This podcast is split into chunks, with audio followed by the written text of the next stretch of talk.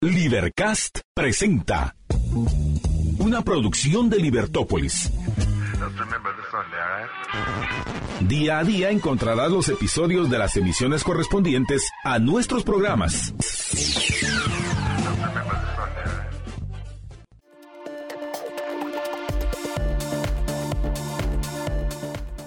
Muy buenos días, muy buenos días. Hoy una mañana muy, uh, pues todavía oscura, pero ya en el horizonte se ve el amanecer, se ve con muchas, eh, pues con unos colores espléndidos porque hay mucha visibilidad, casi, bueno, no hay, no hay, desde donde puedo ver aquí no hay uh, nubes, eh, pero una aurora uh, linda, sí, con unos colores eh, sumamente agradables, cálidos.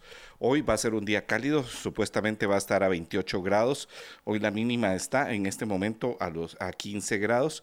Uh, para la mayoría de los días, para que usted sepa, la mayoría de los días de, de eh, el momento más frío está entre las 5 y las 6 de la mañana antes de que salga el sol y así también el momento más caluroso está alrededor de las 3 y 4 de la tarde siempre y cuando no se ponga uh, pues nublado y eh, no tenga Uh, pues no baje la temperatura, por ejemplo, que no llueva, ¿verdad? Pero hoy pues estamos a las 6 y 27, supuestamente sale el sol, pero ya tenemos, ya no está tan oscuro como días anteriores.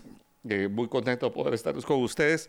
Hoy vamos a tener un programa pues de muchas noticias uh, eh, por, por, ser eh, otra vez, ¿verdad? Lunes, donde vemos un poco las noticias del fin de semana.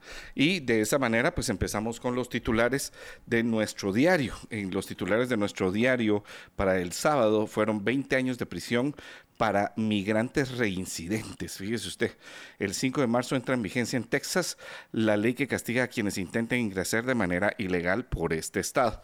Esta es una, una de esas leyes uh, que ha sido cuestionada, uh, que la pues eh, refrendó el, eh, uh, el Congreso de Texas, uh, del estado de Texas, uh, y que fue firmada por el gobernador Abbott. Uh, pues eh, complicado, ¿no? Porque va es 20 años de prisión para, para un migrante, si es, eh, pues para una pena de esas es, es enorme, ¿no? Eh, bueno, vamos a ver también si les alcanza las cárceles, porque eh, con la cantidad de migrantes que están yéndose, la verdad es que saber si les va a alcanzar las cárceles. Por el otro lado, tenemos ahí también en el mismo nuestro diario del sábado, mareros usaban casa deshabitada como escondite, pues ya los encontraron y ya, ya desocuparon la, la casa. También sube a 67 los casos de la enfermedad neurológica en el país. Esto sigue siendo noticia importante para el país, eh, sigue siendo un asunto de preocupación nacional.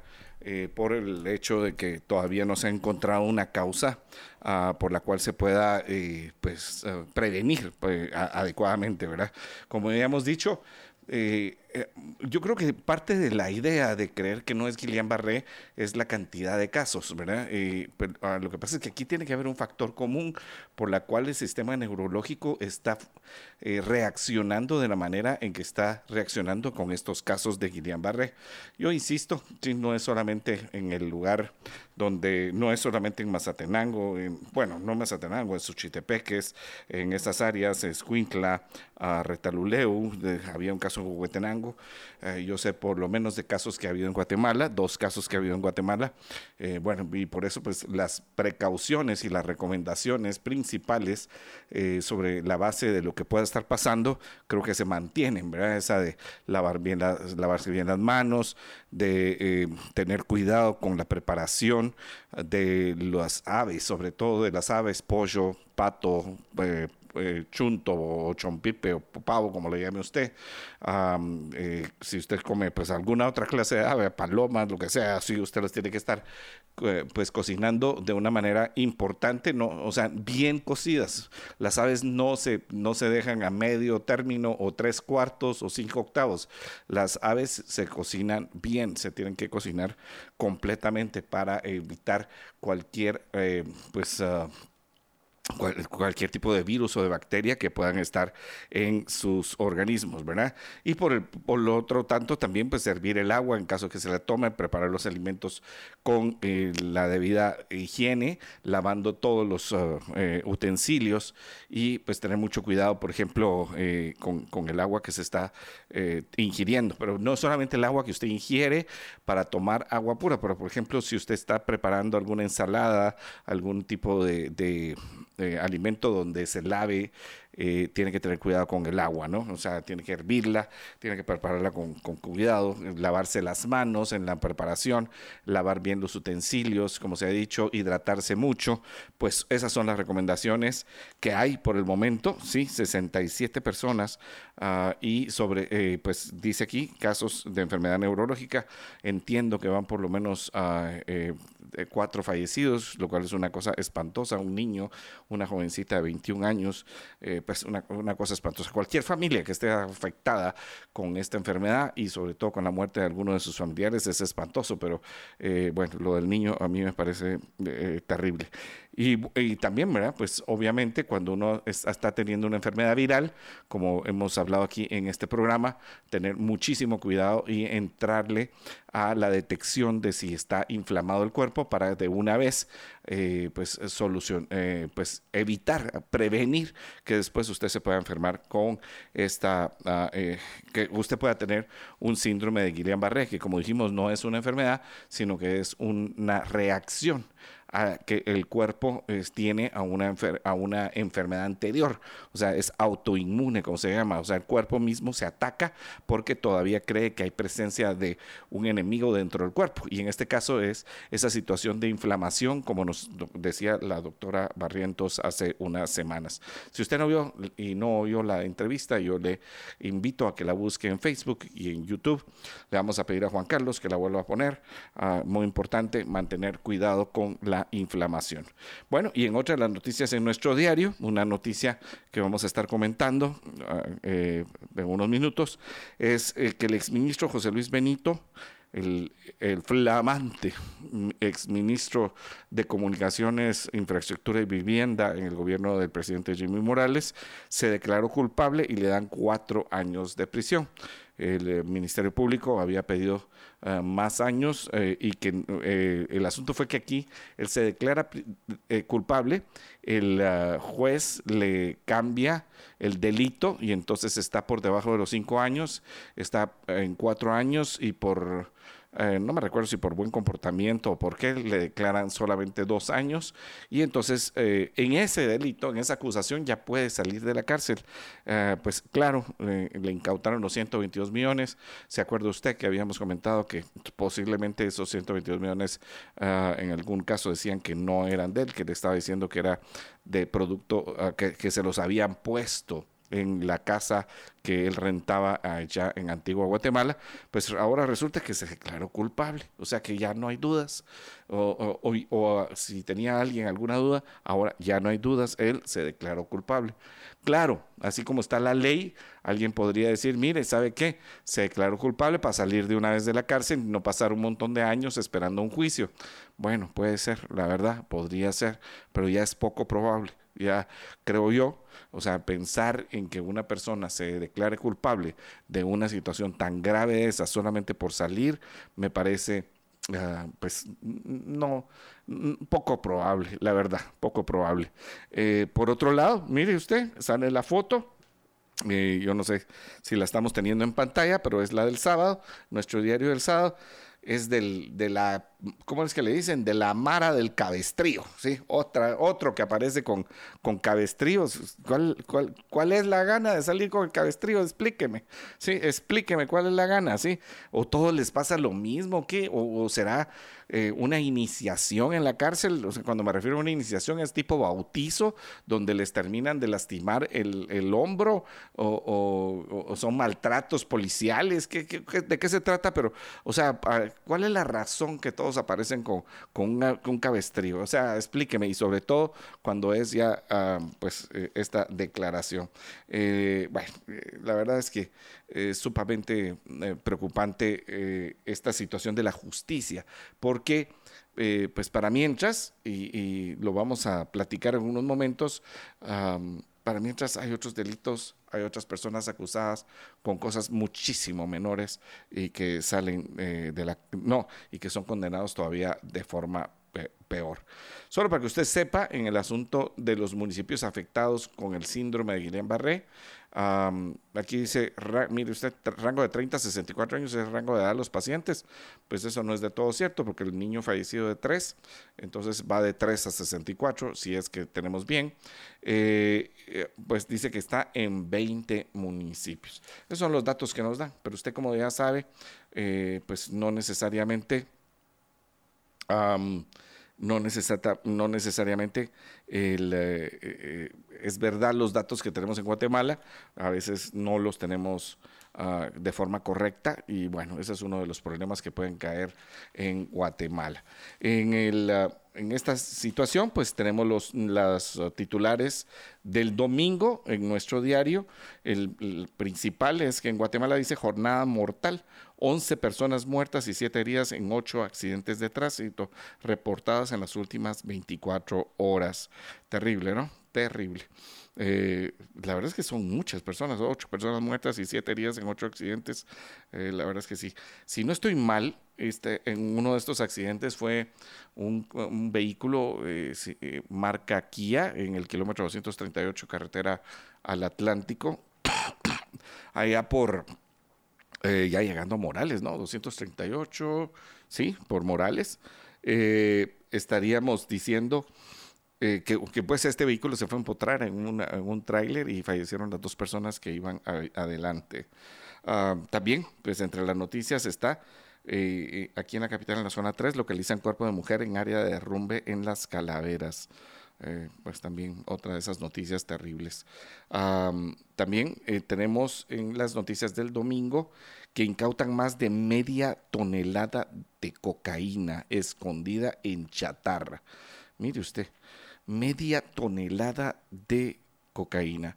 ¿A cómo, cuántas, eh, si nos recordamos bien, eh, la tonelada es, son uh, mil kilos? Usted, usted dirá, no, son 20 quintales. Sí, bueno, eh, hay dos formas de medirla. Una es uh, la famosa tonelada métrica, que son mil kilos, y si cada kilo está a 10 mil 10 mil quetzales, si no me recuerdo mal, entonces usted está diciendo que 10 mil por, uh, eh, por 500, ¿sí? Está hablando de 5 millones, 5 millones de quetzalitos, Juanca, ¿sí? Ahí en el cargamento de cocaína. Ah, pues ahí está ya entre las primeras eh, de, pues, situaciones que vemos en el país, en el gobierno del presidente Arevalo y del ministro Francisco Jiménez, incautación de droga escondida en chatarra. También otra vez uh, allá en Suchitepeques, siguiendo con la misma noticia, dice, por mala higiene, Ministerio de Salud cierra 21 negocios de comida. Ah, pues esto siguiendo las ideas de que muy posiblemente a través del agua o a través de la comida es que está siendo uh, contagiada, contaminada las personas allá en esas áreas del país y entonces intentando hacer eso pues se cierran estos negocios de cocina. Eh, pues esas son las noticias que tenemos en nuestro diario para el domingo. También, o sea, entre las cosas que tenemos, uh, bueno, ayer, eh, e-, ese mismo domingo, y, es algo uh, de lo que nos gusta platicar un poco, es que eh, el Real Madrid estuvo contundente, la verdad. ¿Para qué vamos a decir que no? Sí, sí, Juan Carlos se pone feliz ahí. Sí, sí se pone feliz. Muy bien. El Girona, que era el equipo que iba a la saga y que salió campeón de invierno, cosa que, que no existe, pues, pero, pero así le dicen, ¿no? El uh, Girona terminó en primer lugar en diciembre y, y pues uh, iban iban en ese momento a la casa el Real Madrid y el Barcelona. Ahorita ya el Barcelona ya no va a la casa de nadie. Entonces, eh, eh, le ganó ayer el Real Madrid, no, ayer no, el sábado, le ganó 4 a 0 en la Liga Española y por eso, pues, los ah, del equipo Real Madrid se ponen a 5 puntos del Girona. Iban a 2 puntos y con esta ganancia queda a 3. La verdad es que no vi el partido, pero vi los goles y, muy buenos, muy, muy, muy buenos goles de Bellingham, que por cierto terminó lesionado y que está tres semanas fuera. Es el que eh, ahorita es el Pichichi con 15 goles y eh, pues goles de Rodrigo y del otro, ah, el otro jugador, eh, Vinicius, Vinicius dos goles o un gol y una asistencia. Sí, dos goles y una asistencia, o un gol y dos asistencias. La verdad es que las, eh, se echó un partidazo por los, el resumen que pude ver. Eh, partidazo, sí, se le la verdad es que se les facilita. Además de eso, eh, Comunicaciones se repuso de la caída internacional entre semana y batió a los toros. O sea, volvieron al triunfo.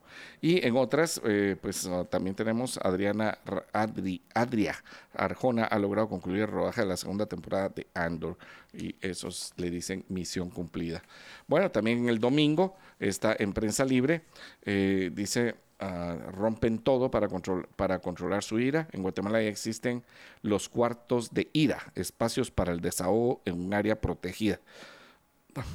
Mire usted, con esto me dan ganas de decir muchas cosas, pero bueno, si usted tiene ahí, si usted está muy enojado, si usted está iracundo, si usted está con ganas de romperle la madre a aquel porque llegó tarde toda la semana o el viernes por lo menos y, con, y, con sospechas de todo, bueno, mire, ya tiene aquí un lugar a donde irse a, desahogar, o sea, rompo lugares donde usted va y rompe todo lo que hay, ahí se miran las, la fotografía donde hay unos muñecos de trapo para pegarles, ahí están con unos bastones o unos palos, eh, rompiendo, eh, pues muy bien protegidos, con casco, careta, eh, y de todo, bueno, pues ahí pueden pintar.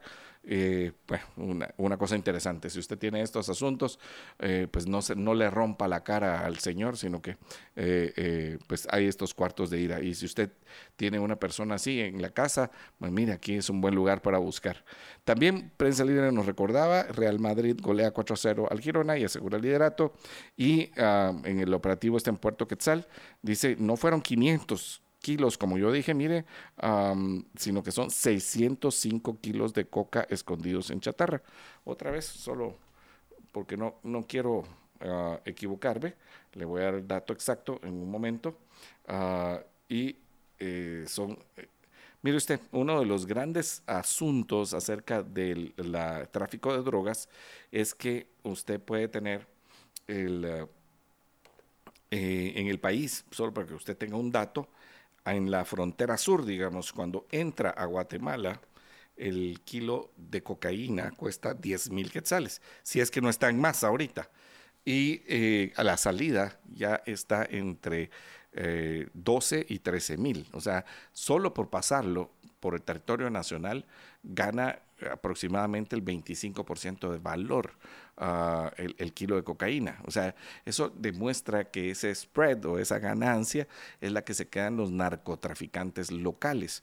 Y si usted está pensando que mucha de la cocaína pasa por los, el territorio nacional, usted estará diciendo, bueno, o sea, usted está teniendo ese 25% de ganancia, platicando acerca de que puede ser que salga en 12 o en 13 mil, entonces ese 25% es lo que se queda en la economía local.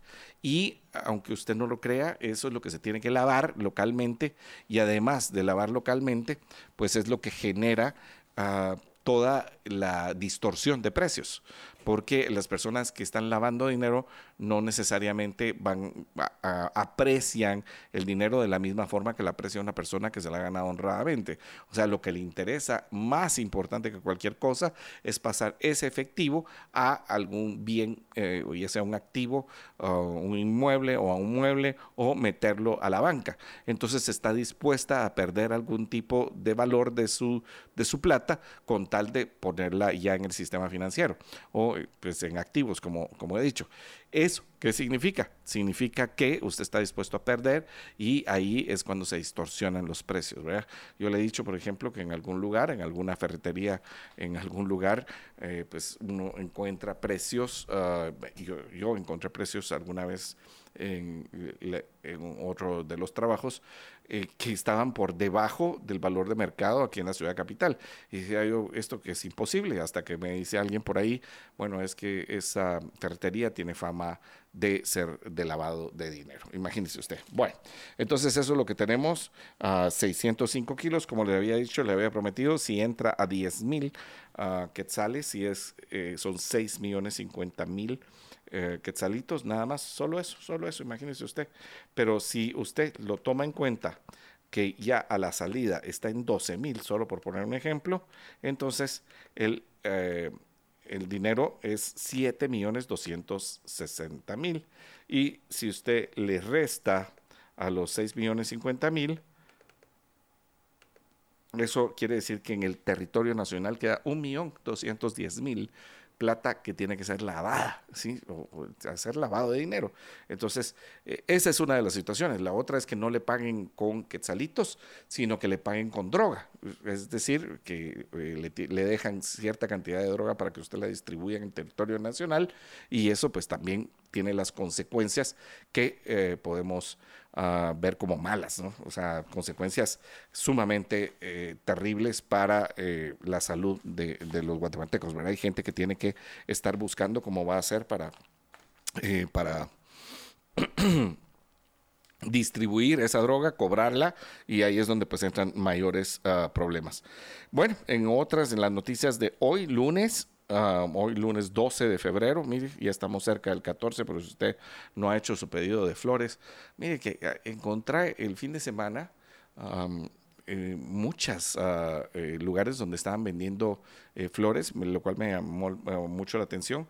Ah, a, mí me gustan muchísimo los tulipanes, las eh, además de los tulipanes, las eh, orquídeas, y en algunos lugares puede encontrar que ya en Guatemala hay eh, tulipanes y orquídeas en muchos lugares, aparte de los semáforos que, que, hay, ¿verdad? Donde le venden con el bulbo.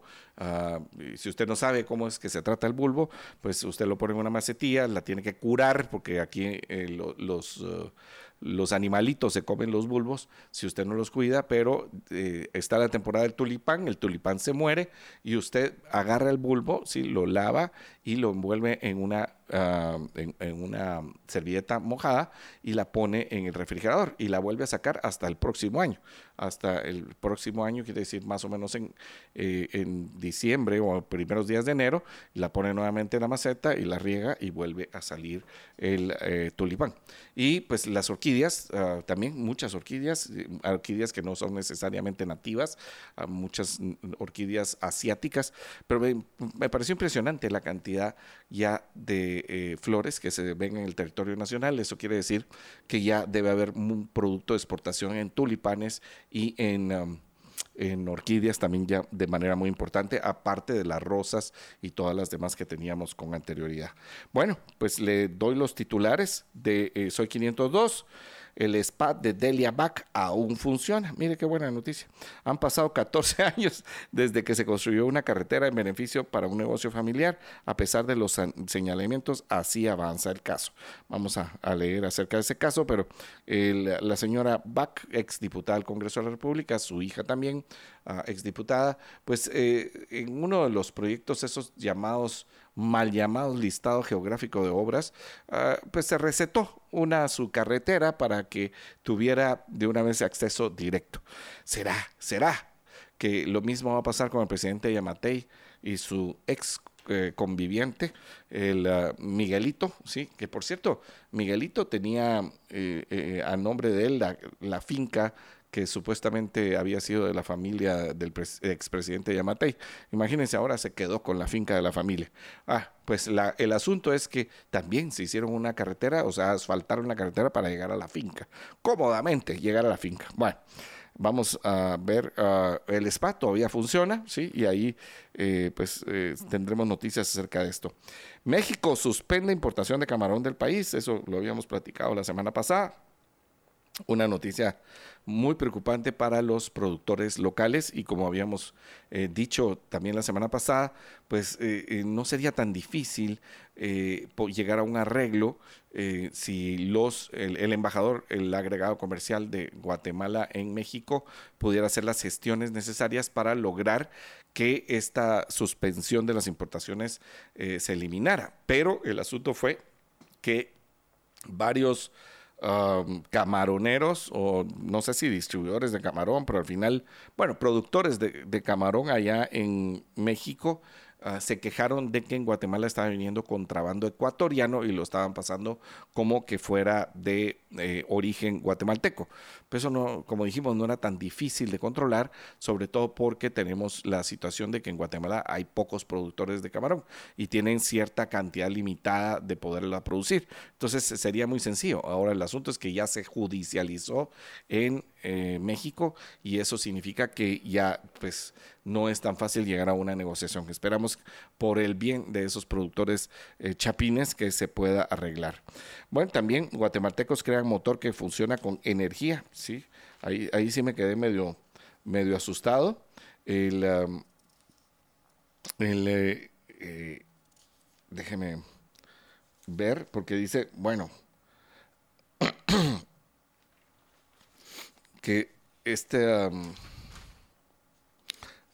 déjame ver, aquí está, sí, dice con energía, pero dice que crearon un motor, sí, que ante la necesidad de buscar una forma de generar energía sin necesidad de estar contaminando. Bueno, lo único que no sé es con qué tipo de energía, sino que dice la diferencia de temperatura necesaria para que, bueno, es, dice se utiliza como sumidero de calor del espacio exterior y la fracción de energía que no se convierte en trabajo útil se descarta hacia el espacio exterior. Vamos a, a leer bien la noticia para decirles, porque todo motor tiene que tener energía.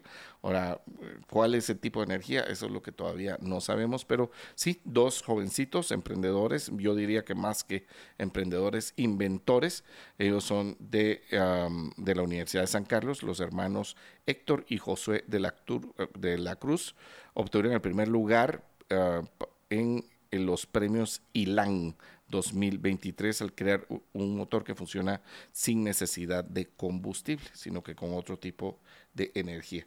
Bueno, estas son las cosas, estas son las noticias que sí son ah, más bonitas de poder eh, compartir con ustedes.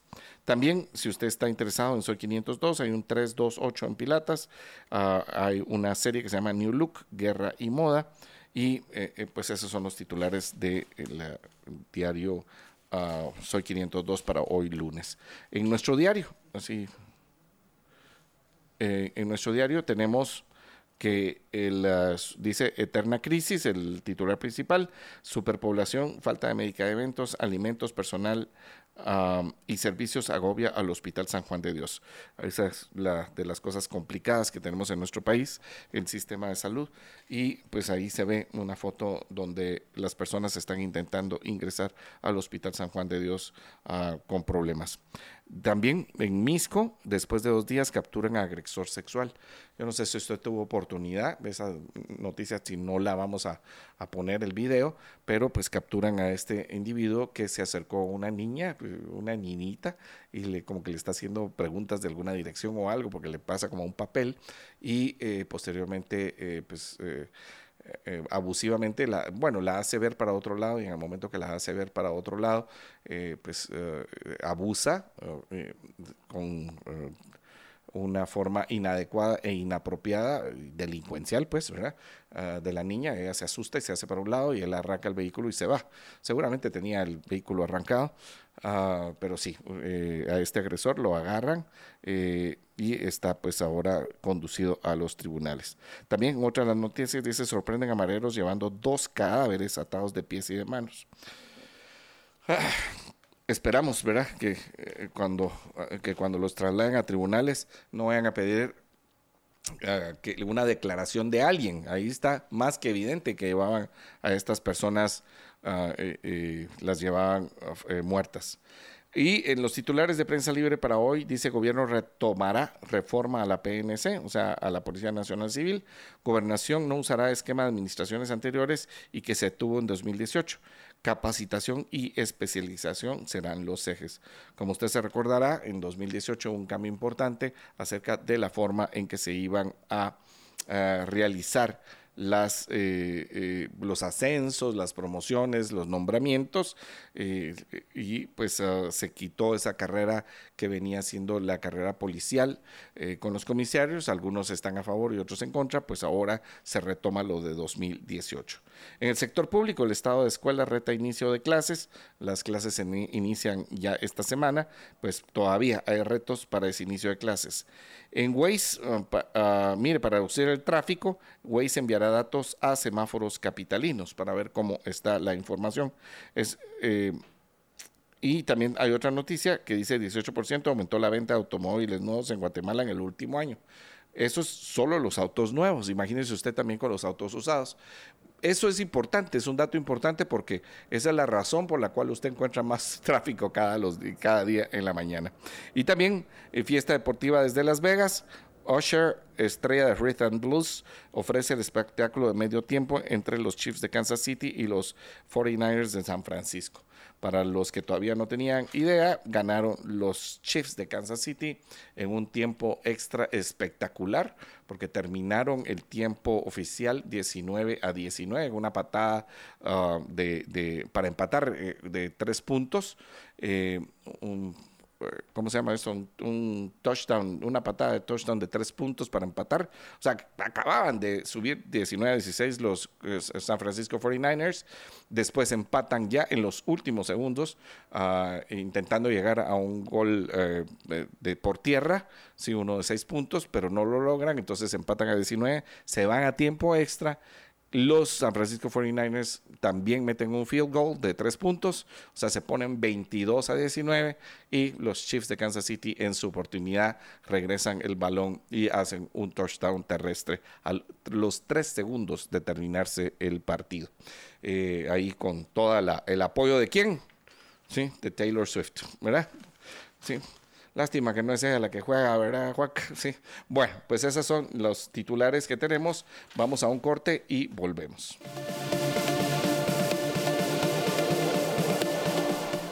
Bueno, pues hoy a esta hora, las, cuando son las 6:43 de la mañana, tenemos una interesante entrevista con el señor Luis Fernando Martínez. Él es gerente de calidad y certificaciones de Luminova Pharma Group que ustedes antes pues conocían a Luminova como el grupo Unifarm, o sea, este también de eh, pues medicina eh, fabricada y producida en Guatemala eh, para los guatemaltecos.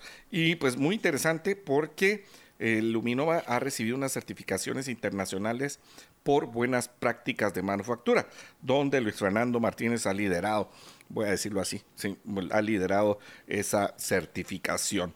Pues muy contento de poder recibirle, recibirle aquí, Luis Fernando, sobre todo porque esto demuestra que en Guatemala se pueden hacer las cosas bien y se están haciendo las cosas bien, Luis Fernando. cuéntenos un poco acerca de pues qué es lo que han logrado con esta certificación y de qué está haciendo Luminova ahora, por qué el cambio de nombre y por qué, eh, eh, por qué esta certificación. Claro que sí, muchas gracias José Carlos. Primero que nada, buenos días y gracias por por el espacio que nos brindas.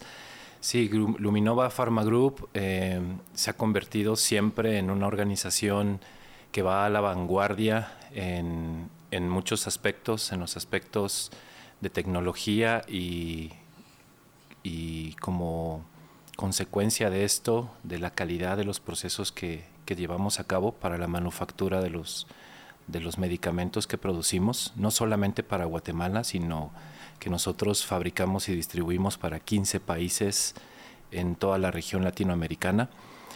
Y estas certificaciones eh, que logramos el año pasado, eh, yo soy parte de un enorme equipo de trabajo que las logró, eh, nos ponen precisamente en, en, esta vanguardia porque somos la primera industria farmacéutica en Guatemala en conseguir certificaciones de estas dos entidades eh, regulatorias. Te explico brevemente. Las certificaciones significa que el país que, que va a recibir los productos y los va a registrar, primero exige que la empresa que los fabrica cumpla con sus reglamentos de buenas prácticas de fabricación. Y en este caso, pues nosotros el año pasado logramos certificar al principal grupo o centro productivo del grupo, que es Novo Suisse, que se encuentra en Villanueva. Y lo logramos certificar eh, con la autoridad sanitaria de Paraguay y con la autoridad sanitaria de México. Eh, eh, entonces, estas certificaciones no son las mismas que un ISO, Luis Fernando. No, no, no, no. Estas son específicas para el ingreso a Paraguay y a México. Es correcto. Son certificaciones de buenas prácticas de manufactura que el gobierno eh, que, las emite las exige para poder comercializar ahí. Obviamente involucran todos los aspectos de la creación del, medicamento, desde la recepción de los materiales, de la, selección de los proveedores, pasa por todo el proceso de manufactura y transformación de las materias primas hasta el producto, su liberación y posteriormente abarca también todos los procesos de almacenamiento, distribución y comercialización en, la cadena de, de, distribución. En la cadena de valor, en la cadena. Bueno, buenísimo. La verdad es que a mí me llama muchísimo la, me llama muchísimo la atención, pues que yo estudié ingeniería industrial y, alguna vez en alguna de estas consultorías que me ha tocado ahora en la vida, estuve un grupo eh, farmacéutico y, también, bueno, hacían también perfumes y otras cosas, pero bueno, esa, eh, e, esa eh, llama muchísimo la atención porque son todos los detalles, Fernando, no, no te puedes... Uh, bueno, es, lograr que todas las personas hagan las cosas bien todo el tiempo, no solo una vez. Eh, no es aquello de, yo no sé si te recuerdas de esa historia que decían eh, de la China, que le mm. mandan a pedir unos relojes con el 95% de calidad, como se estipulaba antes, ¿no? O sea, mire, con el 95%, y entonces eh, mandan los chinitos, por poner el ejemplo, porque no sé cómo fue la historia, pero mandan los 100 relojes y le dicen, les mandamos los 95 buenos y los 5 malos que pidieron. O sea, aquí no hay aquí no hay capacidad, no hay forma de error, porque sobre todo con una medicina, si tú vas a tener, por ejemplo, eh, errores en la producción y errores en la calidad, pues estás hablando de la vida de alguien, o sea, de la salud de alguien. Y bueno, estas certificaciones comprueban que los procesos están revisados desde el principio hasta el fin. Y por ahí va mi pregunta, ¿cómo se involucra toda la empresa? para hacerlo y cuántas personas, o sea, qué es lo que se requiere para lograr este tipo de certificaciones, Luis Fernando. Bien, creo que lo mencionaste de una manera muy, muy, muy precisa y correcta. Eh, estas certificaciones implican demostrar no solamente el cumplimiento a los estándares que los gobiernos internacionales, en este caso Paraguay y México, establecen, que están basados, déjame decirlo, en, el, en, en, los reglamentos de la Organización Mundial de la Salud, ¿verdad? Tiene, tiene varios niveles de reporte la Organización Mundial de, de la Salud y estos están basados en el informe 37. ¿Verdad? Para que te des más o menos una idea, Guatemala hoy por hoy y todo Centroamérica está regido en el informe 32, pero las autoridades de otros países, como por ejemplo México, Colombia, Perú y Paraguay, están regidos bajo el informe 37. Entonces, eh, esto, esto implica tener una certificación, implica el que más de 700 colaboradores, que son los que hoy conforman Grupo Luminova, se involucren en la ejecución de sus procesos, no importa si estamos hablando de las personas que reciben la materia prima y la, almacenan, quienes la muestrean, quienes la analizan, quienes fabrican, quienes acondicionan, quienes liberan los productos, quienes los comercializan y todas las áreas que nos están ayudando en el soporte de una operación tan grande y tan importante como desarrollo organizacional, investigación y desarrollo, que son de la mano con el área de manufactura y con el área comercial, las que crean esa repetibilidad de los procesos, esa reproducibilidad con, ese, con, ese, con ese nivel de cumplimiento, que al final es lo que una autoridad sanitaria viene a certificar para una, un centro productivo aquí en Guatemala.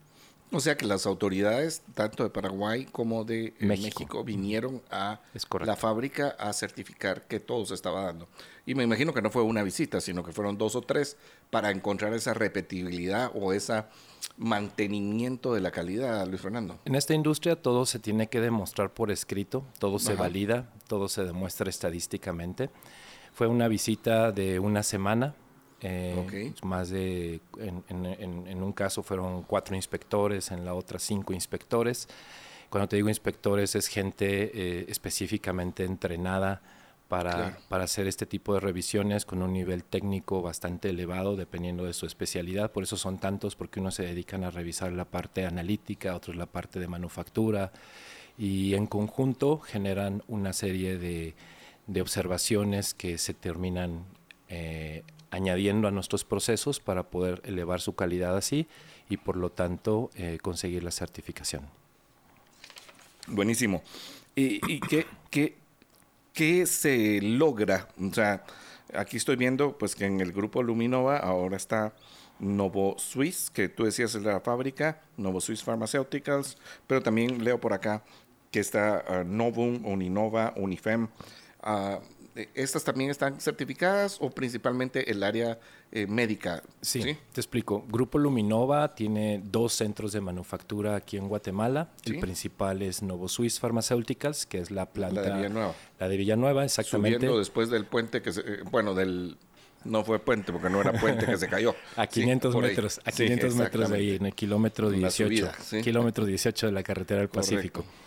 Y este es el principal centro productivo del grupo. Tenemos otro segundo centro productivo, es el Betia Pharma Laboratories, se encuentra en Milpas Altas. Y Novum, eh, eh, Unifarm son casas médicas del grupo. Ah, Nosotros fabricamos en el Betia y en Novo Suisse y es a través de nuestras casas médicas que, los productos se, se, distribuyen a través de otra empresa que se llama Medwell, también parte del grupo, y las casas médicas son las que le dan este nombre y este empuje, dependiendo el tipo de portafolio que estamos comercializando. Es Novo Suisse, nuestro principal centro productivo, la que el año pasado recibió las, las visitas de estas dos autoridades sanitarias, de Dinavisa y de Cofebris respectivamente, y logró la certificación de esa planta. Luis Fernando, hay en este momento ah, en que se necesitan estas certificaciones, se necesita el involucramiento de toda la empresa. Eh, ¿Cómo lograr, o sea, esa filosofía de calidad, porque al final eso es, de eso se trata, eh, de involucrar a todos, porque alguien te podría decir, eh, la, pues, la, persona que está en recepción, eh, la persona que barre, la persona que atiende, la persona de seguridad, a, veces te podrían hacer caer en un error. ¿Cómo se logra que toda la empresa se involucre en un tema tan importante y que pues haga que se logren los objetivos, en este caso, de las certificaciones? Mira, José Carlos, definitivamente la cultura de la organización es la base de todo esto.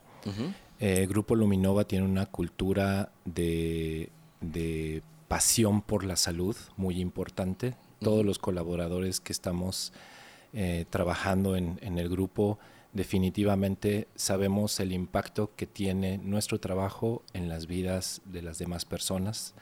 Eh, estamos comprometidos con la salud como parte de nuestro DNA, ¿verdad? De, y nuestra filosofía de trabajo. Es de hecho a través de una serie de valores, nosotros le definimos como valores transformadores, que nos aseguramos de desarrollar esta cultura en cada uno de los colaboradores que, participamos en el grupo y que la vamos adquiriendo y permeando en nuestra manera de trabajo desde el día uno que ingresamos a la organización. Em, es parte de un trabajo gigantesco de muchas áreas lideradas por el área de desarrollo organizacional, en donde hacemos que a través de nuestras capacitaciones, nuestras calificaciones, desde la inducción, yo diría desde las entrevistas de trabajo, nos aseguramos que los colaboradores que van a ser parte del grupo tengan esta, este valor de ser apasionados por la salud, que no les dé lo mismo hacer un medicamento que cualquier otra cosa que, pudieran estar fabricando. Buenísimo, buenísimo. Mire, ¿qué logra Luminova Pharma Group con estas certificaciones?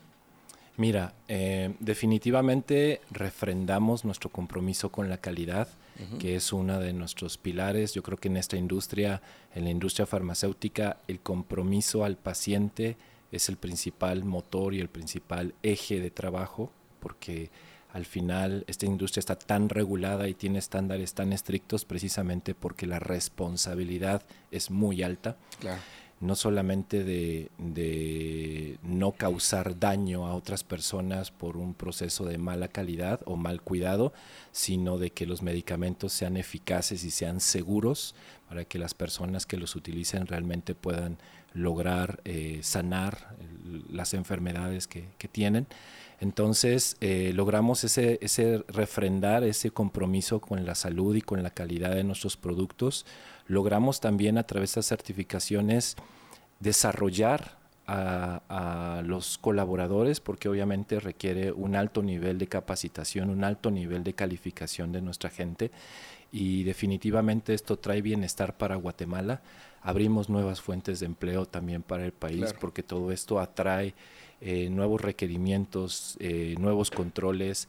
Entonces elevamos en conjunto con, con, eh, el nivel de, de, capacitación que tienen los profesionales en el país, también fuentes de empleo. Y no solo llega a Guatemala, porque como te decía, estas certificaciones son la llave, son el boleto que las autoridades regulatorias de otros países en Latinoamérica ponen para poder acceder y por lo tanto también abre oportunidades de desarrollo y de empleo en países, en este caso, como Paraguay y México. ¿Y están listos ustedes para ir a otros países con estas certificaciones? Estamos ya trabajando en 15 países actualmente. Eh, nuestros objetivos de crecimiento... ¿Todos en Latinoamérica? Todos en Latinoamérica. Nuestros objetivos de crecimiento y desarrollo por este momento. El año pasado se fincaron esos objetivos de seguir expandiéndonos ahora a Paraguay y México para sumarse a este, a este listado de 15 países en donde hoy comercializamos nuestros productos y estamos ya empezando con nuestros procesos. Tenemos ya los registros sanitarios en, en, proceso de aprobación en estos países y como te decía, juntando los, las piezas de rompecabezas para poder comercializar muy pronto en Paraguay y México. ¿Cómo se siente los colaboradores eh, y todos en la empresa, eh, desde los... Uh, te diría yo, desde los que participan en la producción, en la distribución, en todos los procesos de calidad, en las ventas y la dirección de la empresa eh, con estas certificaciones? ¿Cómo, hay satisfacción, hay, contentamiento?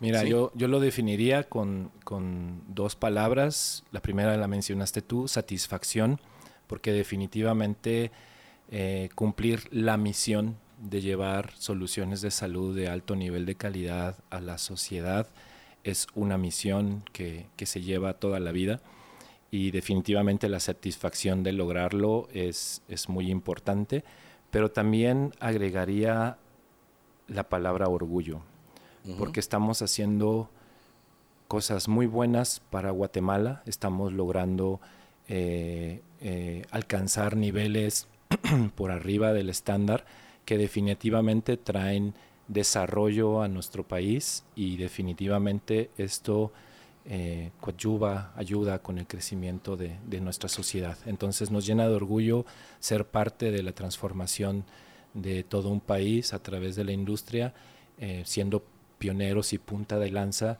en, en, este tipo de certificaciones. Buenísimo. ¿A dónde va Luminova eh, después de esto? Bueno, pues Luminova sigue, sigue creciendo y sigue desarrollándose en toda la región eh, latinoamericana, expandiéndonos para hacer llegar estas soluciones de salud a más gente. Con esto, eh, la implicación de esto es el seguir desarrollando nuestros procesos, la renovación tecnológica de nuestros procesos de manufactura, de nuestros procesos logísticos, la profesionalización, capacitación calificación de todo nuestro personal para seguir creciendo más allá de, América Latina y poder eh, seguir cumpliendo con la misión de llevar a la mayor lugar a la, mayor cantidad de lugares posibles soluciones de salud de alto nivel de calidad a precios accesibles. Buenísimo, la verdad es que ah, es un orgullo para Guatemala tener una empresa así, ah, donde se, se, logren los estándares internacionales eh, donde un grupo de, de colaboradores uh, pueda hacer una diferencia uh, y que sea ejemplo para, para otras, que ponga eh, el estándar, el benchmark, como se dice en, en las empresas, eh, que ponga la vara arriba y diga, bueno, aquí sí se puede. Es mentira que en Guatemala no se puede, es, es un orgullo poder encontrar una empresa que esté haciendo las cosas bien y que sea referente a nivel nacional eh, y latinoamericano en este momento. Totalmente, José Carlos. Guatemala está lleno de profesionales de altísimo, de altísimo nivel, con una preparación académica y técnica también muy alta, pero sobre todo con un enorme nivel de compromiso y de pasión por hacer las cosas bien, por ser, por ser pioneros y por hacer que, que brille el trabajo de, una, de toda una sociedad, precisamente construyendo la salud de, de, nuestros, de nuestros eh, pacientes. buenísimo. Mira, ¿alguna palabra final y en dónde, dónde los pueden localizar? Eh, o sea, pues no es lo mismo que comprar otras cosas, pero eh, los productos de ustedes están en todos lados, eh, en todo el territorio, ¿sí? Sí. ¿Se encuentran como Unifarm o como Luminova los productos ahora médicos? Mira, desde el año 2020 eh, comenzó esta transformación de Grupo Unifarm a Grupo Luminova. El portafolio de productos de Grupo Luminova es amplio. Tenemos productos tanto crónicos como agudos, como del área nutricional, entonces son muy amplios y por lo tanto el, em, el cambio de imagen entre Unifarm y Luminova es un cambio que va ocurriendo paulatinamente.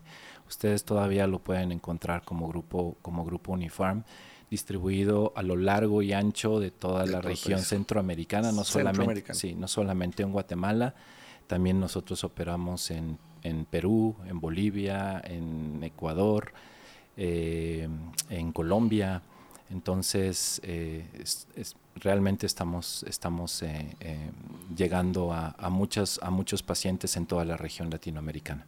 Bueno, pues te agradecemos, Luis Fernando, pues, licenciado Luis Fernando Martínez, gerente de calidad y certificaciones de Luminova Pharma Group. Ah, agradecidos con tu visita y además de eso, pues Ah, te digo, un orgullo también para Guatemala tener una empresa que sea referente y que vaya en pos de grandes objetivos. Muchas gracias, Luis Fernando. A nombre de todo el grupo Luminova, José Carlos, el agradecimiento para ustedes también por darnos este espacio. Muchas gracias.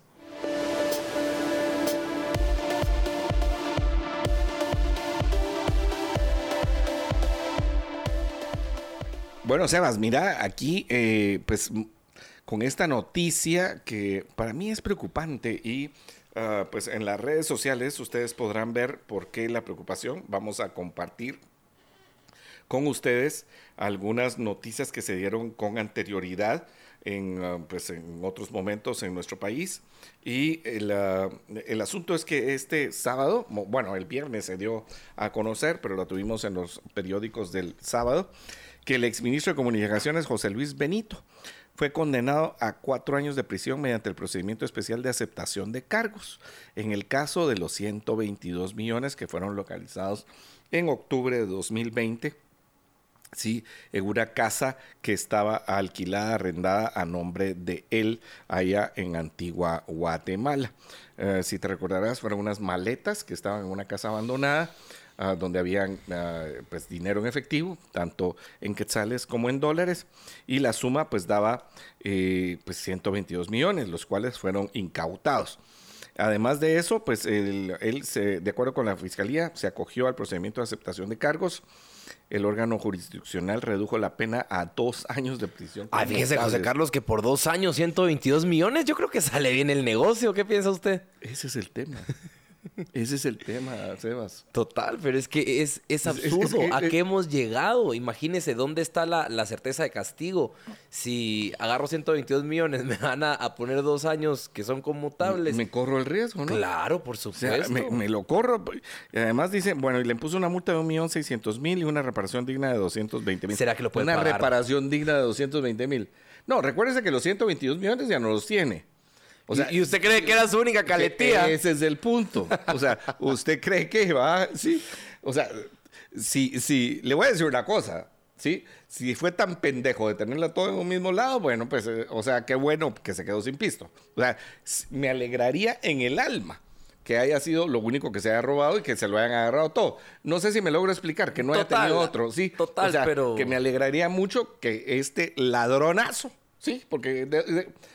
Las cosas por su nombre. Sí, corruptazo, sí. O sea, en este momento haya salido, ah, salido mal de este negocio, como dice Ahora tiene su Parkinson de se me fue todo mi ahorro. Bueno, sí, desgraciados. sí, no, desgraciados. Y, y, o sea, una pena de cuatro años, pero se la reducen a dos. Sí. sí, ¿Qué talito? Mire, y ahorita en las, ah, ahí en las redes sociales, eh, usted ya tiene ahí, su Facebook. Mire, les estamos compartiendo otras dos noticias para que usted lo vea. Bueno, ahí está la del exministro, ¿verdad? Donde sale, eh, todavía queda preso porque está el caso del de, el, caso que se llama libramiento de Chimaltenango. Por eso le van a dar unos seis meses, dijo yo.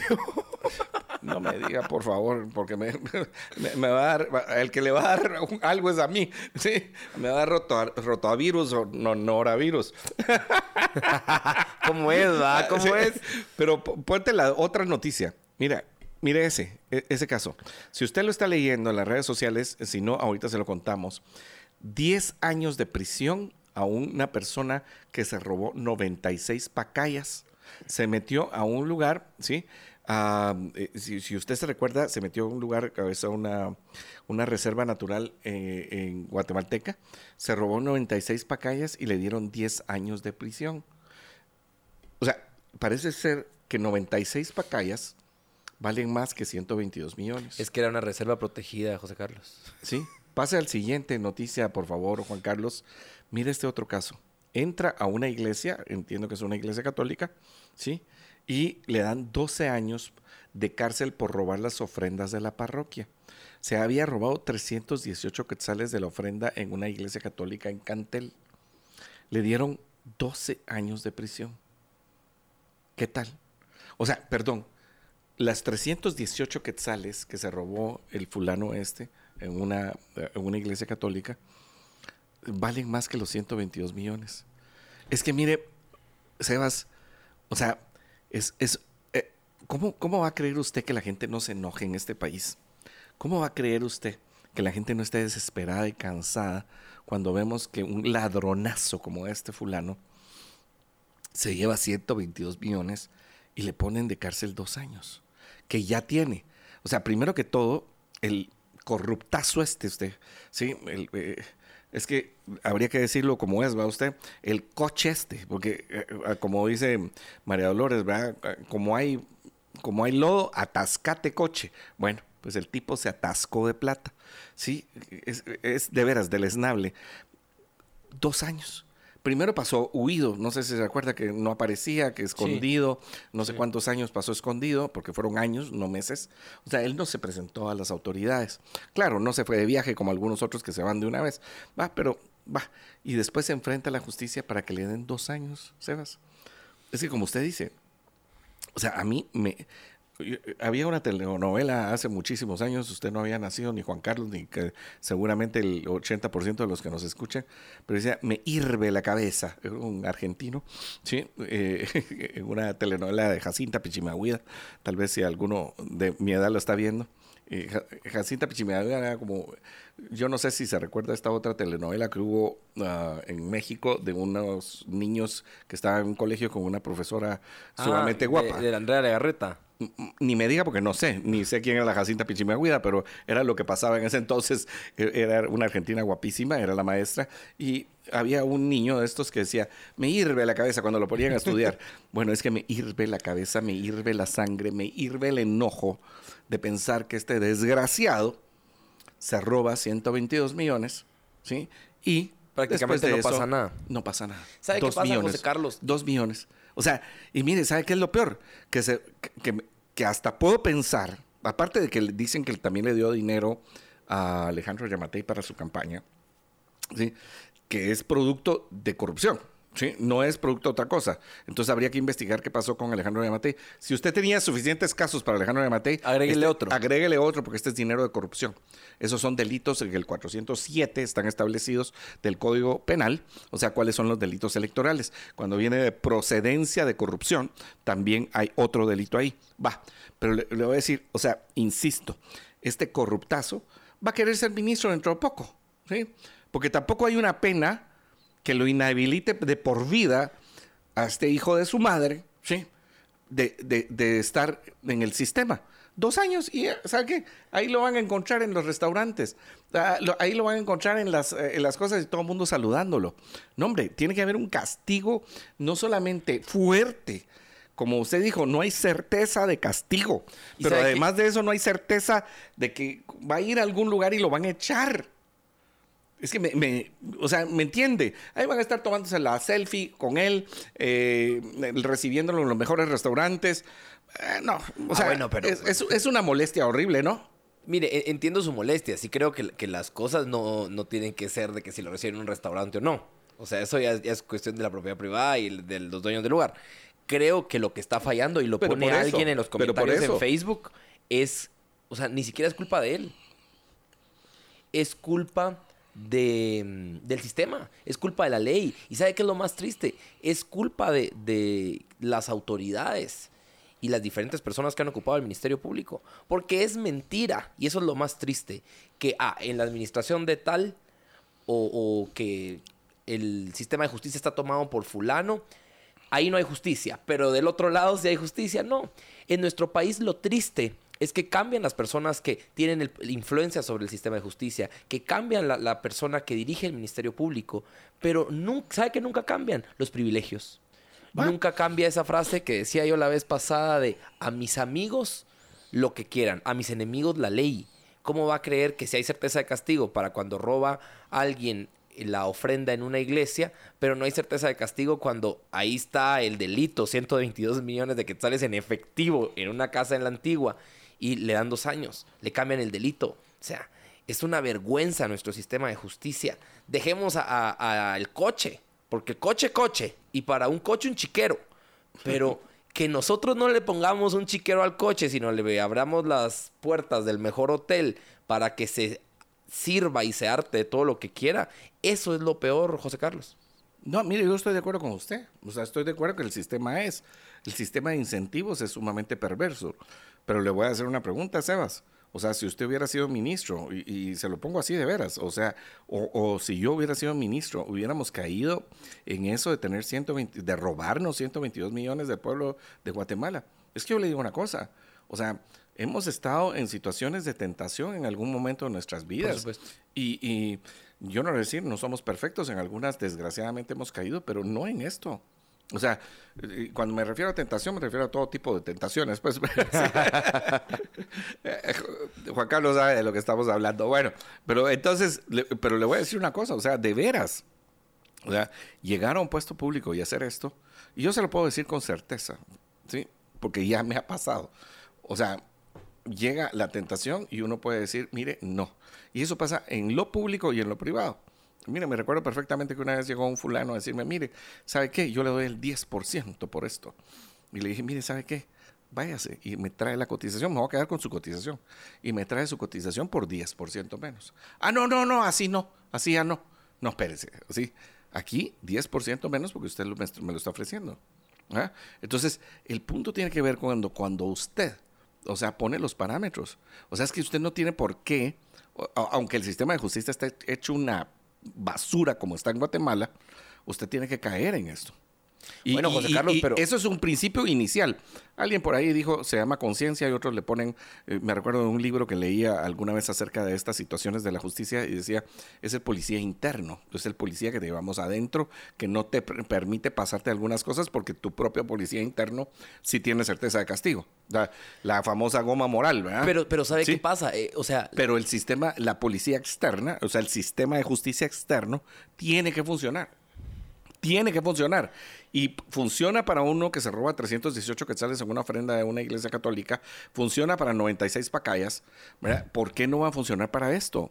Es que, Sebas, o sea, estas son las desgarradoras noticias que hacen que la gente se enoje, que hace que las personas estén tan molestas y tomen decisiones tan absurdas después. Porque ante la ausencia de justicia, quieres buscar cualquier situación. Quieres encontrar cualquier cosa que no se parezca a esto. 122 millones. O sea, es una. Sí, pero, Ni me lo puedo imaginar, pues. algo bien importante, José Carlos, que. O sea, tenemos que arreglar el sistema de justicia, pero también tenemos que empezar a hablar de, valores, de moral, de. O sea, fortalecer esa moral, porque sin moral, ¿cómo me va a dar goma? Moral. Por supuesto. No se puede. Entonces. a moral no tiene goma, moral. Exacto, exacto. Pero todo eso lo hemos dejado de lado, José Carlos, y ahora cada vez nos hemos vuelto más subjetivos y, todo lo justificamos según la situación, según quien sea el que lo haga. Y no debe ser. Realmente este, este caso del exministro Benito no tiene nombre. No tiene madre. No tiene nombre ni madre. 122 millones que encontraron en la casa. O sea, ni siquiera puede dar, ¿cómo decirlo? El beneficio de la duda si el dinero estaba ahí. ¿De, dónde? si lo hubieran implantado, si no sé qué y no sé cuántos, pero ¿sabe qué? O sea, si hubiera podido ir a juicio para que hubiese una carga probatoria y que la carga probatoria lograra el objetivo de decir, mire, sí, porque por ahí estaba el rumor de que él no, ah, de que no era dinero de él, sino que se lo habían implantado. Ahora, cuando usted se declara culpable, usted está aceptando todo. O sea, sí, soy ladrón, sí, soy corrupto, sí, soy un hijo de la madre, sí, o sea, hijo de la chingada, porque eso es lo que es, ¿verdad?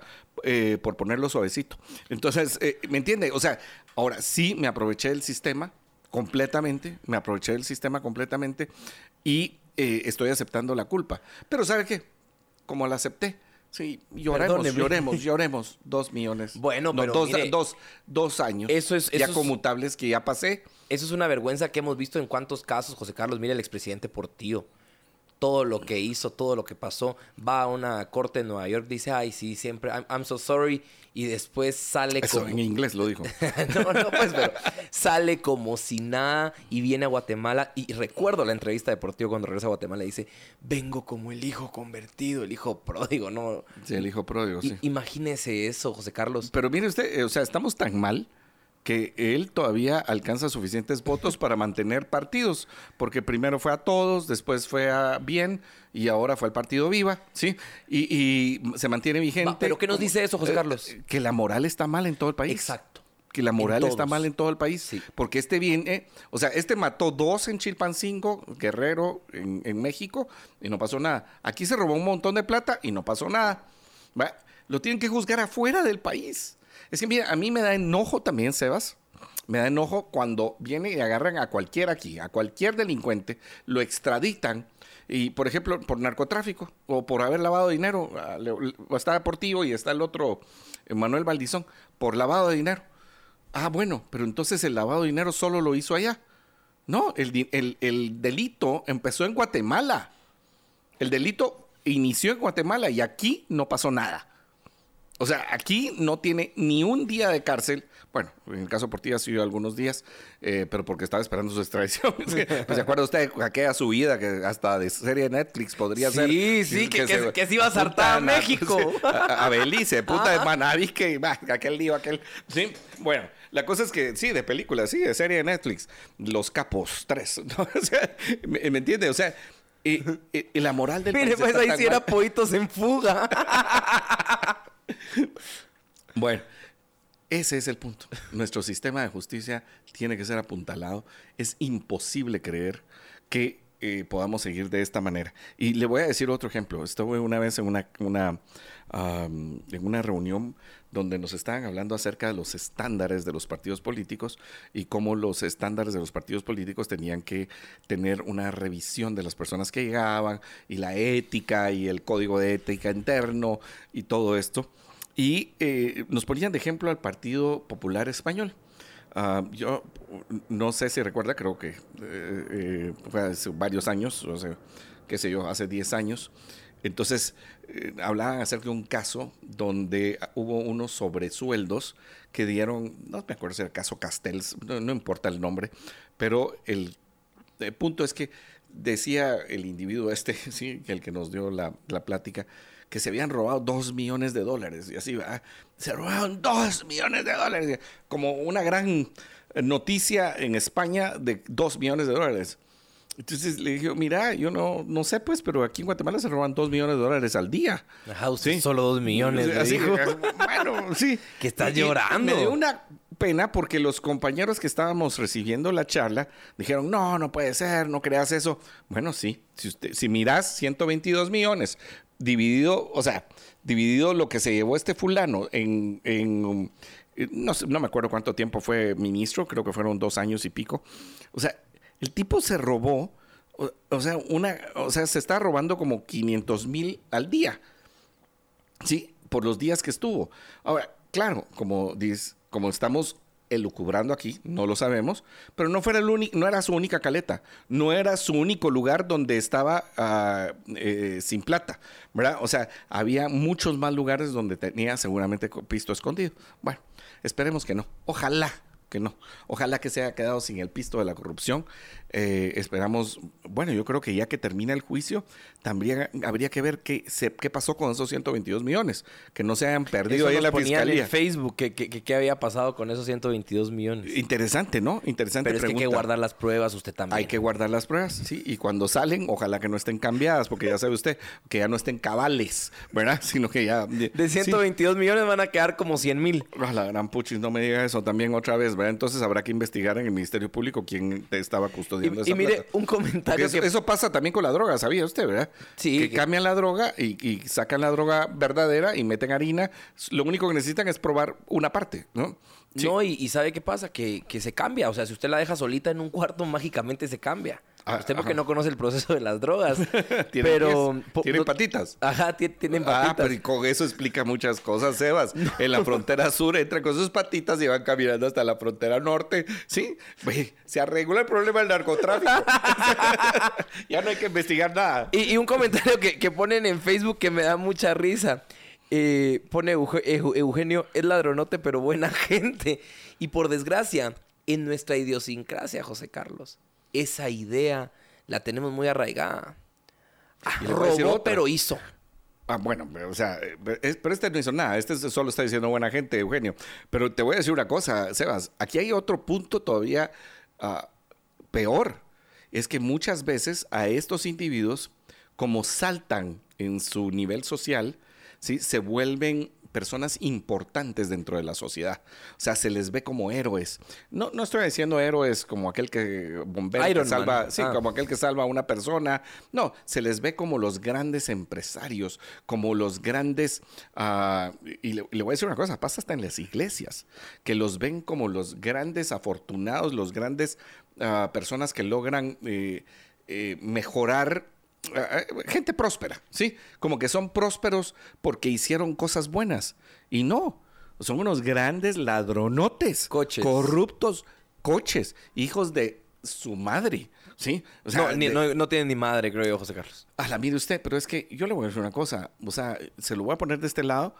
Eh, yo le aseguro que su mamá, ¿sí? Y, la mía, si nos hubieran visto haciendo algo irregular, ¿sí? Nos hubieran nos hubieran... A mi mamá, perdóneme la expresión, pero me soca. A, mí no solo eso, y usted la conoce. O sea, eh, eh, a, mí, un poquito más que eso, ¿no? O sea, entonces le, digo con certeza. Y por eso es que cuando uno mira que, eh, y no lo voy a justificar, o sea, entiéndame que no estoy justificando, pero cuando uno mira a la población enojada en contra de la mamá de Miguel Martínez, uno puede decir, no, no, es, no se justifica la violencia, no se justifica que le hayan tirado pedradas al carro, no se justifica que le hayan violentado, pero uno sí puede explicar el enojo que muchas personas puedan decir, mire, ¿sabe qué? Es que usted está usando el dinero que se roba su hijo coche, ¿sí? Y por eso usted se vuelve coche también. Y, y por eso es que, mire, sí tienen madre. Lo que pasa es que una madre que los eduque igual. Yo tenía una profesora que decía, Ustedes son el reflejo de sus hogares. ¿Qué razón tenía? ¿Sí? ¿Qué razón tenía? Ustedes son, eh, ¿sí? En tu casa no te educaron. Pues sí, la verdad. Le voy a decir, sí.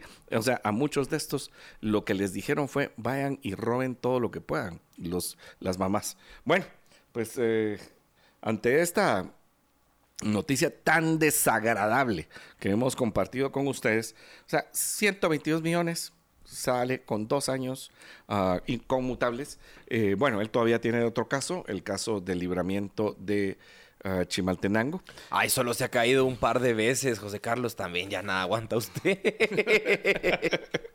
bueno, vamos a un corte y volvemos.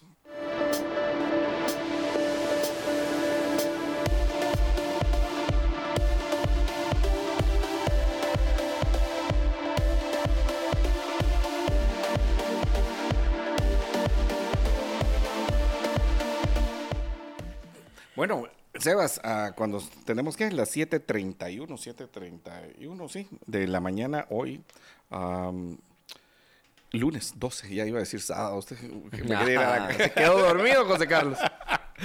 bueno, lunes 12 eh, a las 7:31 AM. Eh, compartimos acerca de las noticias y yo creo que una de las cosas importantes es la cantidad de personas ah, que se inscribieron para optar a la gobernación departamental. Yo no sé si usted tuvo esa lista, ah, la, tiene por ahí, eh, Sebas. lo que en algunos lugares arriba de 100 personas ah, optando para la, pues, para la plaza de, de gobernación departamental y tal vez eh, yo te diría que una de las cosas interesantes es, eh, te, doy unos datos, bueno, en, las, en el departamento de Guatemala hay 168 hombres, 47 mujeres, 215 personas optando a la plaza de gobernador.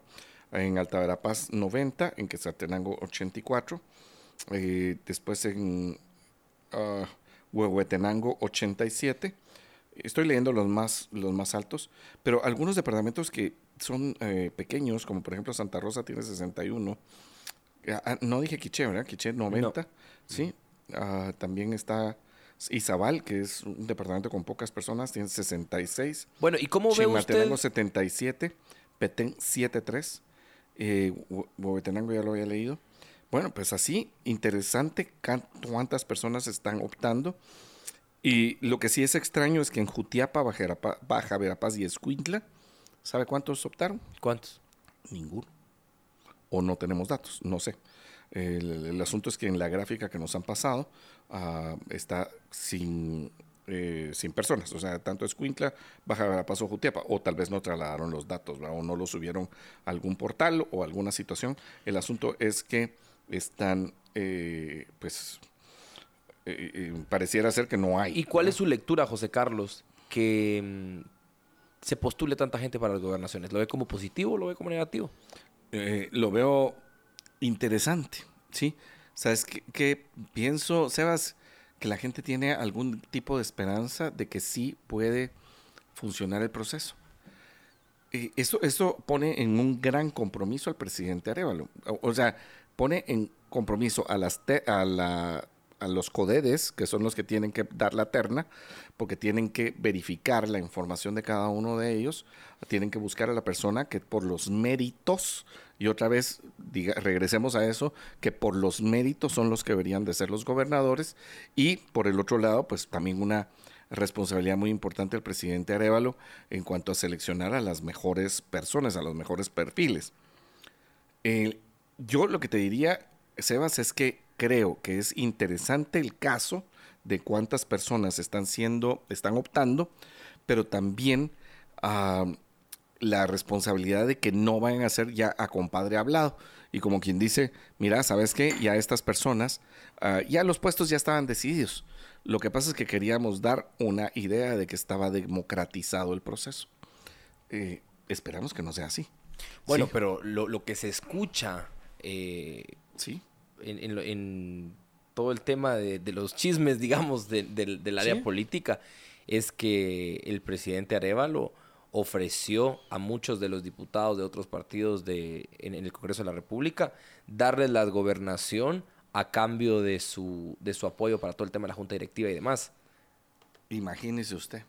Entonces, ¿cómo queda el asunto? Sí, y dónde está la nueva primavera? Bueno, yo le voy a decir una cosa. O sea, aquí hay dos temas que son importantes en lo que usted está comentando. Número uno, o sea, si él ya negoció las gobernaciones, entonces estamos hablando de que todo este proceso es una farsa, es un chiste. Pero como lo ha sido en, todos los gobiernos, José Carlos. No, estoy completamente de acuerdo con usted. No, no estoy diciendo que no. Yo por eso insisto en que para mí las gobernaciones, como son de alguna manera una una especie de ministro regional, ¿sí? O un, sí, un ministro. La extensión del Ejecutivo regionalmente. ¿Cree que debería ser electo? No.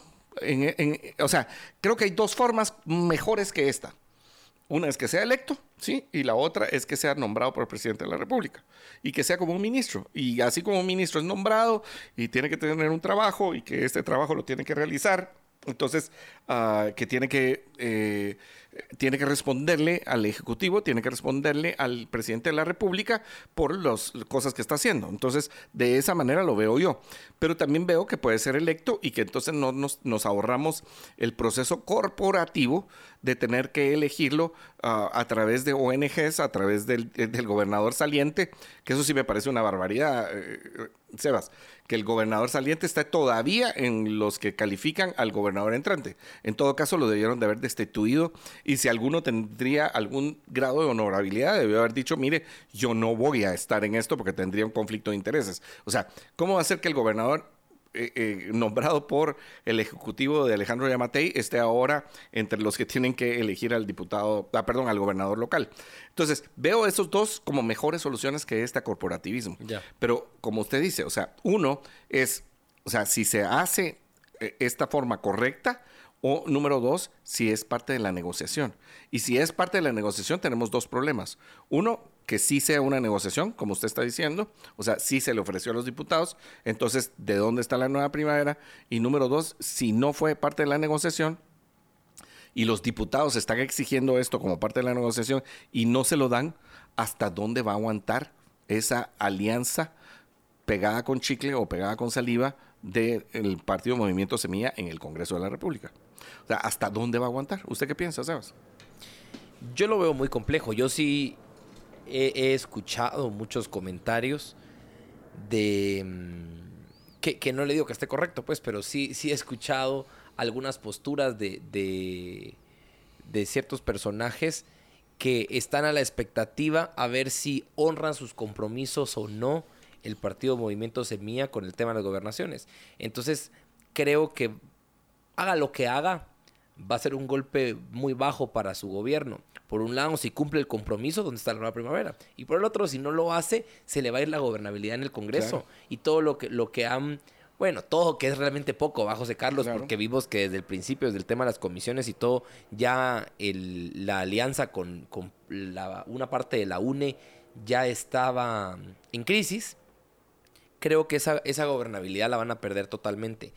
Es un momento complicado, estoy totalmente de acuerdo con usted que los gobernadores mejor deberían ser o designados por el presidente o electos, pero todo, todo este proceso que pareciera que lo democratiza más, para mí únicamente solo lo maquilla más, pero al final es una gran mafia. Eh, al final, perdónenme la expresión, pero es una gran paja que la sociedad civil escoge a los gobernadores y, y los representantes. Es paja. Es que viene entre la sociedad civil organizada porque de eso se trata, ¿no? O sea, yo organizo mi ONG, yo pongo mi asociación, Asociación para el Desarrollo de mi familia, y, obviamente cuando estoy diciendo mi familia soy yo, entonces, y creo esta ONG o creo esta asociación y me meto al CODE. Y ahí ya tengo voz y voto, pero los demás no tienen voz y voto. Entonces tenemos el extremo, que eh, eso es lo que le decía yo, o que sea nombrado y que entonces responda el presidente completamente, o que sea, eh, o que sea electo. Pero mm, a través de la sociedad civil organizada, me parece que es la peor forma de corporativismo, porque entonces ahí es el que tenga, ah, o sea, ¿cómo es que se dice el dicho?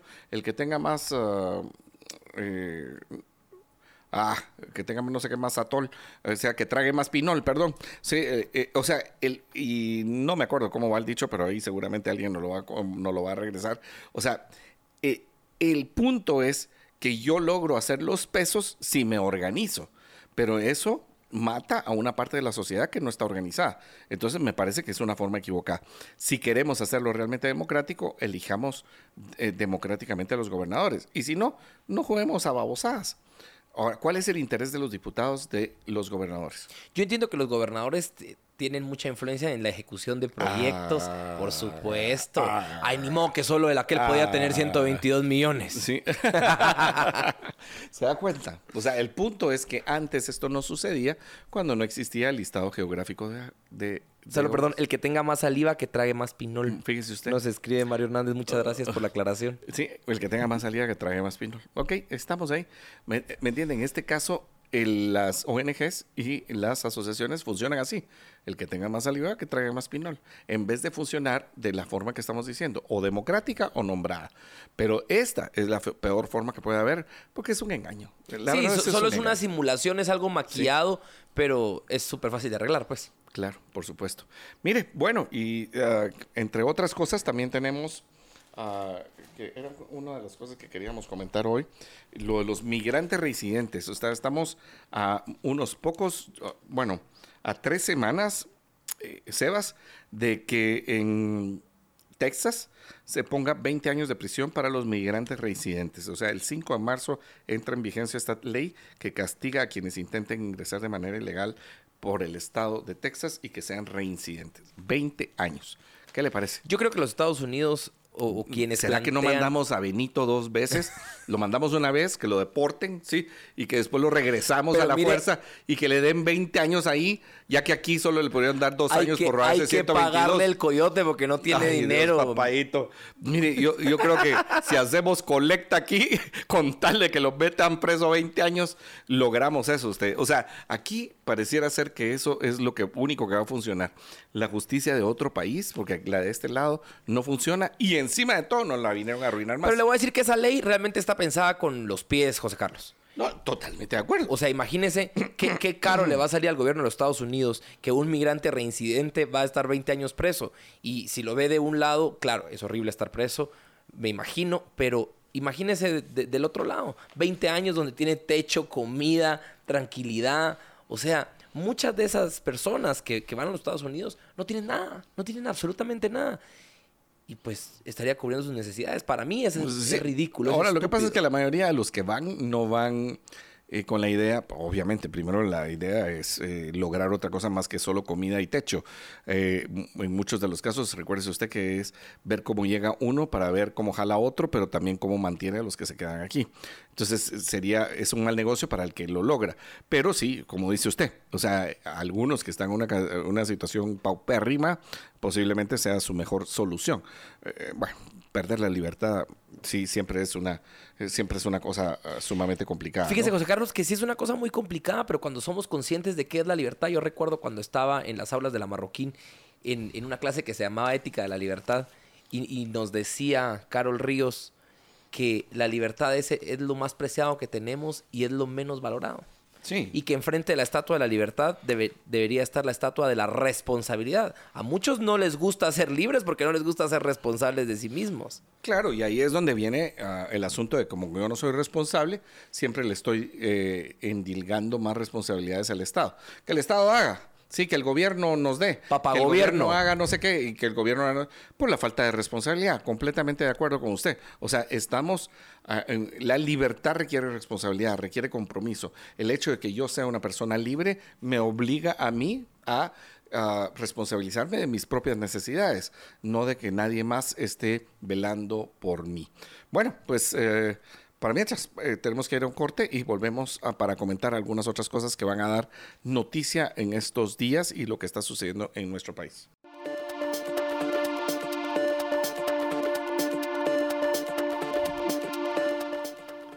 Bueno, ah, estamos a una semana del inicio de clases en el sector público, Sebas, y ah, se dio este tiempo, yo no sé si usted sabía, tal vez es una de las pocas buenas decisiones que hizo la exministra de Educación, tal vez de las pocas buenas decisiones.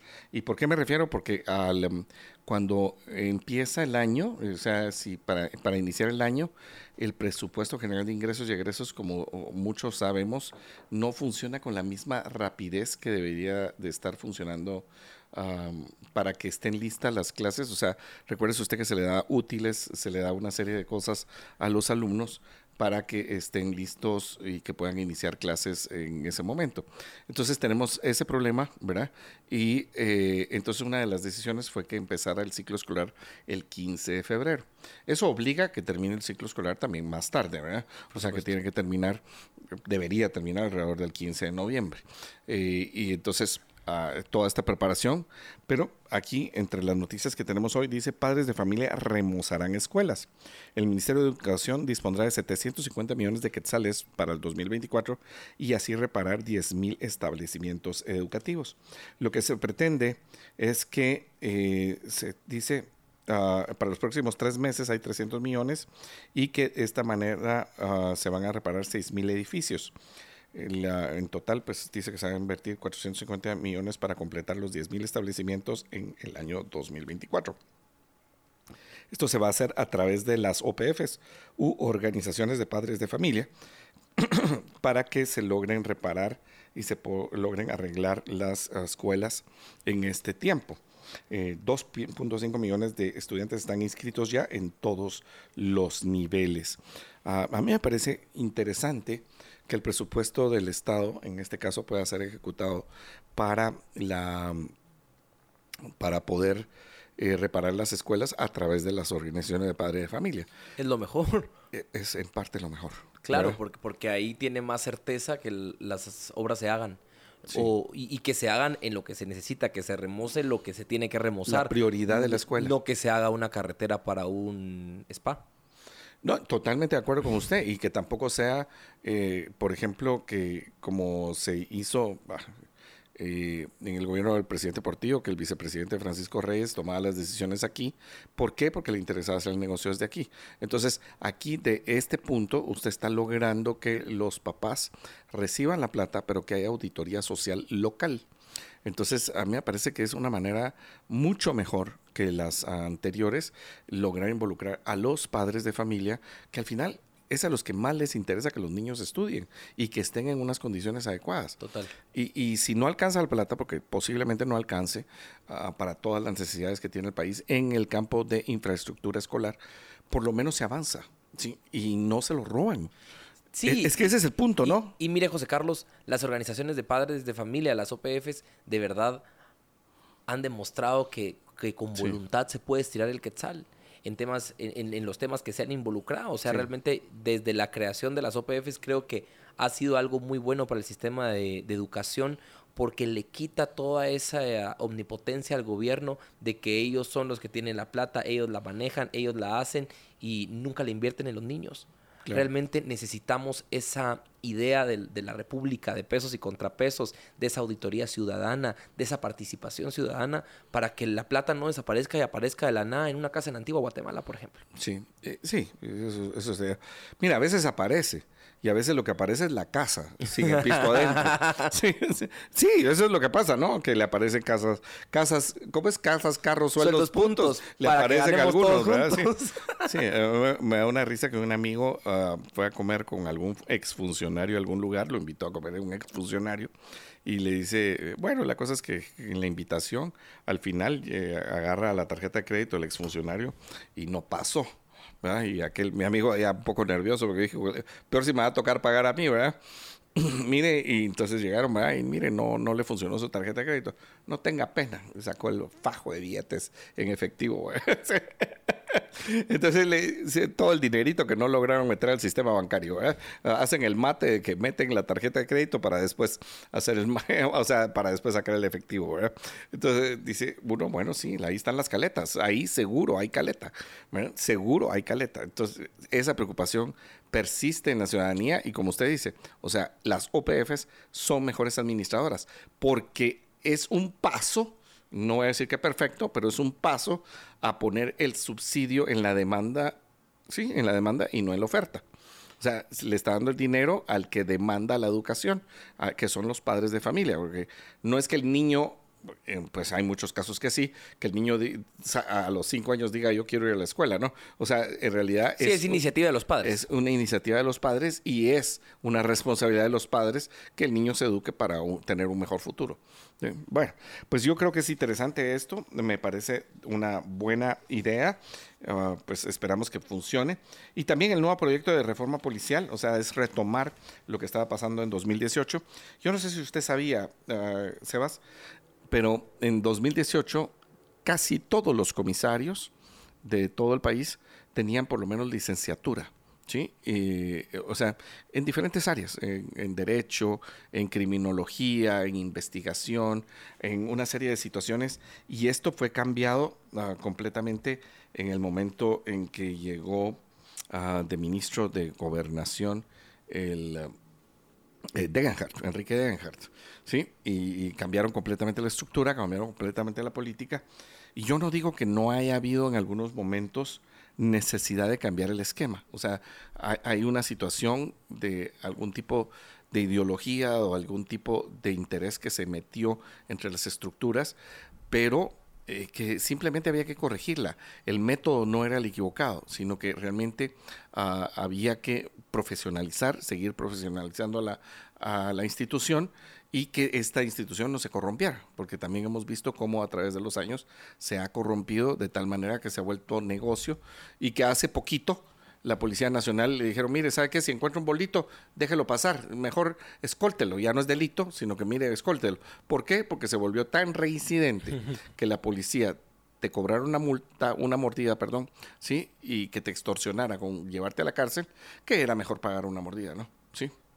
Sí, se, se volvió el negocio de todos los fines de semana para la policía y ahí es donde, donde vemos el peligro de los incentivos perversos que está detrás de muchas leyes que los legisladores desde el Congreso de la República proponen y aprueban sin la verdadera conciencia del efecto que van a tener en, el país.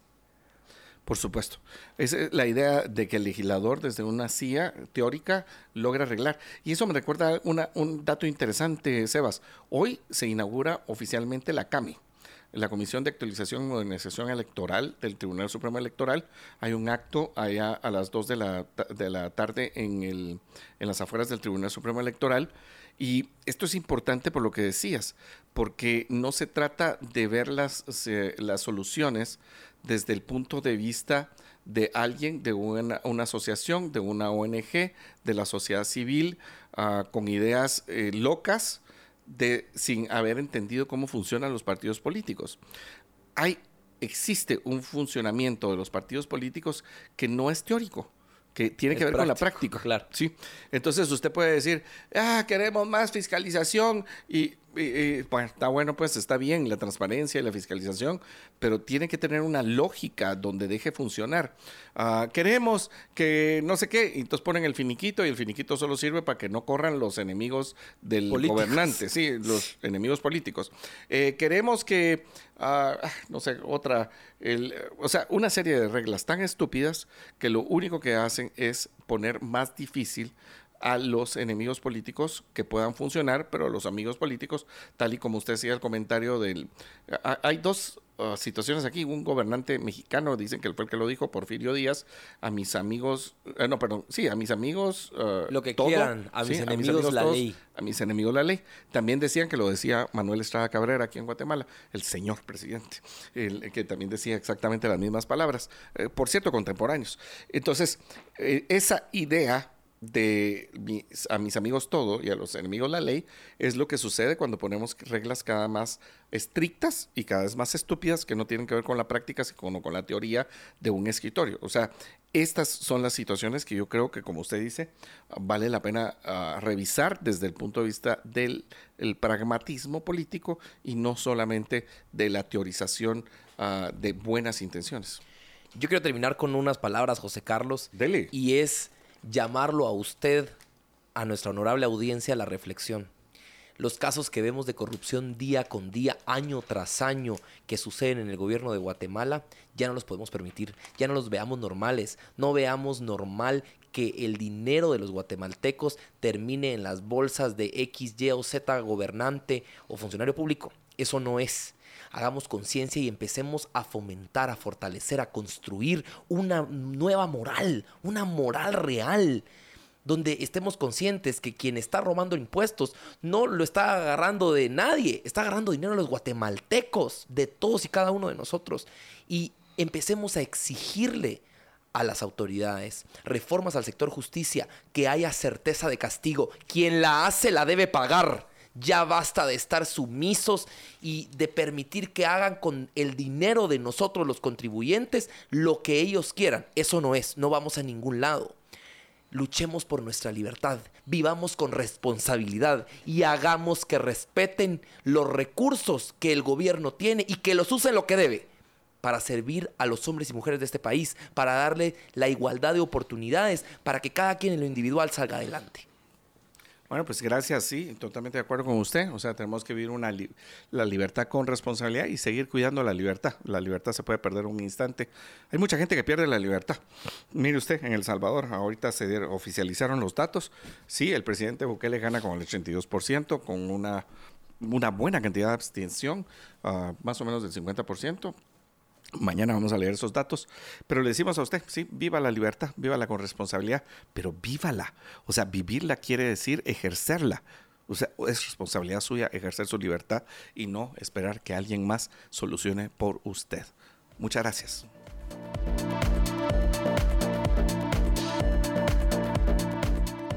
Libercast presentó una producción de Libertópolis. Recuerda suscribirte y dejarnos cinco estrellas para que continuemos trabajando en producir más podcasts de tu interés. Libertópolis.